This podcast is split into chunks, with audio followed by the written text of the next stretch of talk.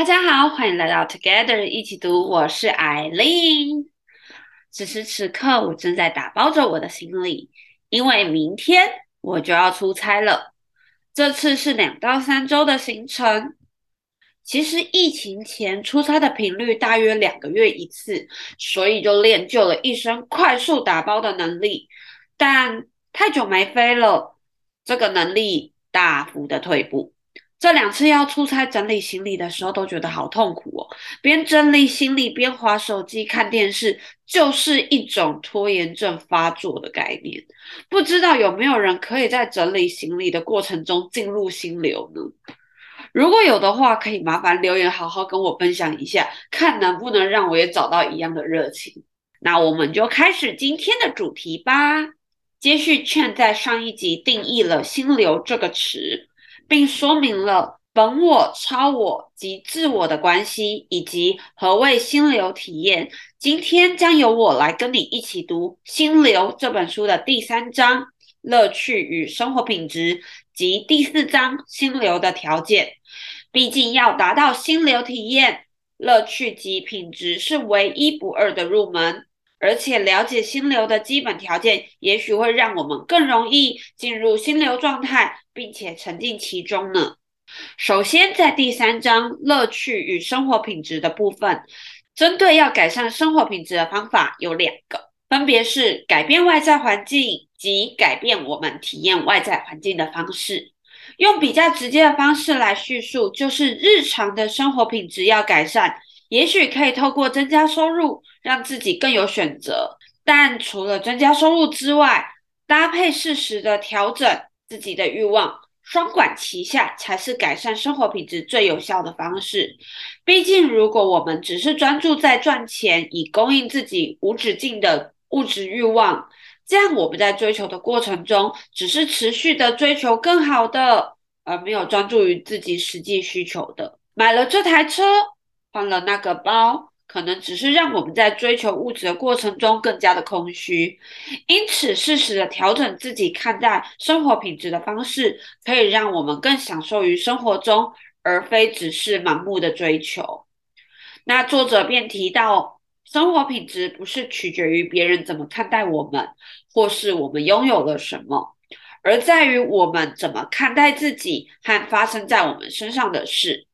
所以，与其纠结于如何赚更多的钱、赢得朋友、成为有影响力的人，不如思考如何让自己的生活如何过得更和谐、更令人满意。不要透过那些象征性的目标寻找幸福，而是勇敢直接的去寻找幸福。不知道大家有没有思考过，是什么让你的生命变得更有价值？这题可不是为了心灵拷问，而是让我们可以更有效地区分生活中的乐趣与享乐的不同。乐趣与享乐在中文的意面上其实很类似，这边可能可以以原文来解释会更明确一点。享乐的原文是 pleasure，它有愉快、欢乐、满意的意思；而乐趣的原文是 enjoyment，有沉浸在其中、享受。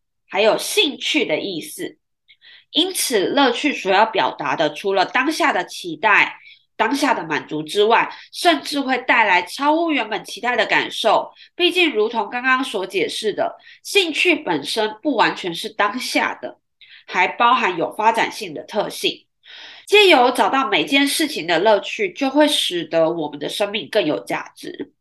因为透过这个乐趣，会让生命的丰富度更高，像是打一场球赛、跑一场山铁，或是爬一座百岳，都会让我们更不一样。乐趣使我们的生命更有价值，使我们感觉自己变得跟过去不一样。那你可知道，其实乐趣它不是无所不在，也不是随机出现。其实乐趣的诞生是有一些必然的要素的。如果我们试着去掌握这些要素，我们也许就可以将乐趣掌握在其中了。而借由这些要素，我可能也可以找到打包行李的乐趣哦。那现在就让我简单的整理作者的乐趣诞生八大要素。第一，要有难度，但是一定要有成功的机会。就拿吃美食这件事情来举例好了。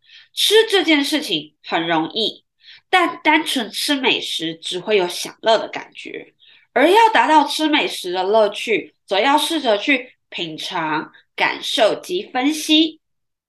这件事情就开始变得难了。但借由感受及分析每一道佳肴，就会使得吃美食这件事情的乐趣增加，因为它的难度比较高。那第二个要素是全神贯注。从事一个活动，必然要专注于当下，才能感受到乐趣。就像刚刚吃美食的例子一样，专注的感受食物，分析食物在嘴巴里面的口感层次，才能达到乐趣。第三，明确目标。其实我觉得明确目标跟第二点的全神贯注是有关联的。在从事每一个活动的时候，我们通常都会有明确的目标或是明确的目的，并为此专注在眼前的活动。第四，及时回馈。从事每一个活动，适时的回馈是很重要的。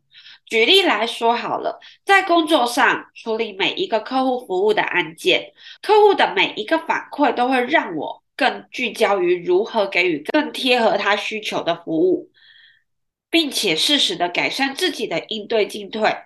你没有听错，工作也是可以带来乐趣的哦。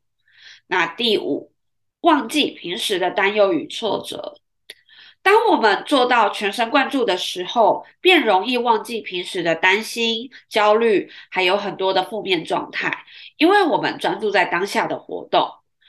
就像爬山，当我看着眼前连续一百公尺向上的木栈道时，当下我就只能专注于自己呼吸的调节、意志力的集中，其他生活中的不愉快，在这当下突然间都不重要了。第六。让自己感觉有掌握权，其实也就是自己的主宰权了。自己可以决定活动怎么进行、怎么调整，会让我们更容易沉浸在其中。第七，进入忘我，这一点蛮有趣的，但其实跟前面的第二项是有相关的。当我们全神贯注到一个活动的时候，其实有个东西在意识中消失，那就是自我的部分。因为我们专注在活动的目标，而在那个当下，我们会忘记从事这个活动的原因，也就是达到忘我的部分，就只是专注在进行活动这件事情。第八，对时间的感受会有差异，这点说白话一点就是时光如梭。还有一句话叫做“快乐的时光总是特别的短暂”。就是因为在感受乐趣的时候，虽然明明活动持续了好几个小时，我们却感觉怎么样都不会累，甚至觉得时间过得太快了。其实上面的八大要素都是息息相关的。而且不论是吃饭、玩乐、爬山、工作，任何活动，其实掌握这八大要素都可以为生活中带来许多的乐趣。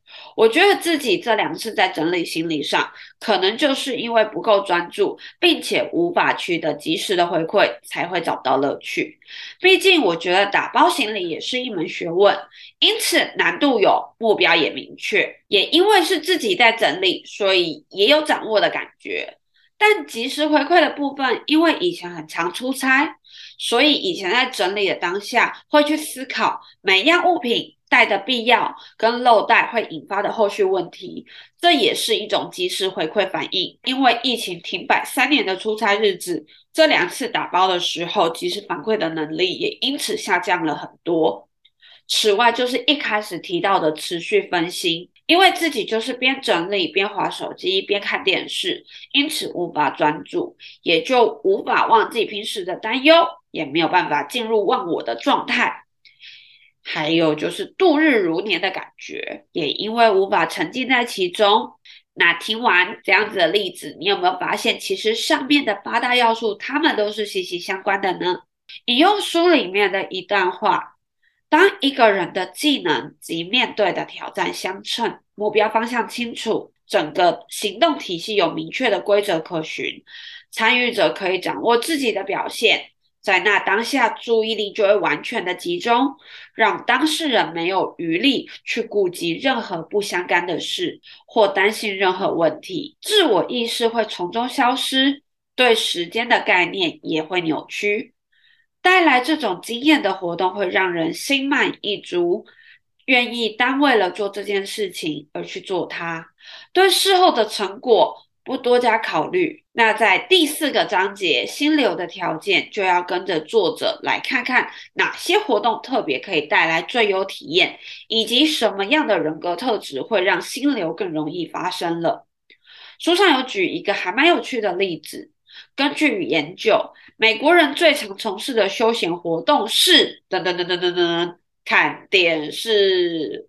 虽然占据的时间很多，实际上却很少带来心流。事实上，相较于看电视，在职场上工作的人获得心流的几率还比看电视高了四倍。你有没有感到很意外呢？这其实是因为工作的人专注力高，挑战难度与技能达到平衡，并且同时拥有掌握跟满足的感觉。这很明确地告诉我们，尽管现在的生活，休闲活动五花八门，但我们还是常常抱怨无聊。这就是因为我们没有理解如何去善用这些活动，甚至是控制自己的意识。在看电视的时候，你是否思考过，是你在看电视，还是你被电视看了呢？划手机的时候，是你有意识地选择自己要搜寻的内容，还是大数据持续喂养资讯给你呢？别忘了，要达到心流，自我掌控是很重要的。另外，其实进入心流状态的难易也是因人而异。这边作者也提出，有些人会比较难进入心流的体验。其中有一种人是失觉失调症患者。我们刚才有提到，构成乐趣的八大要素中有一个是全神贯注。这个部分很明确地指出，如果我们没有办法。全神贯注便无法进入心流的状态，而失觉失调的患者无法过滤自己不想要的讯息，而且他们会照单全收所有的外部的刺激跟资讯，因此他们是没有办法集中精神的，而这样的人就属于天生无法体验心流。另外一种是自我意识过强及自我中心的人，一样延伸到稍早提的内容。构成乐趣的另一个要素是忘我。一个持续关注自己的感受而无法将注意力投注于活动本身的人，是无法进入心流的。用个例子来说明，爬山这件事情，如果我们目标放在登顶，期许自己一步一步的往前进，我们会全神贯注在前进跟爬山当中。但以自我为中心的人，可能会把所有的感受聚焦于自己当下。身体的累，身体的不适，而非登顶的目标，那他便很难在这样的活动中进入心流。另一个例子就是工作，我们在完成专案的路上，目标如果定在有效的完美完成专案，也会很容易进入心流。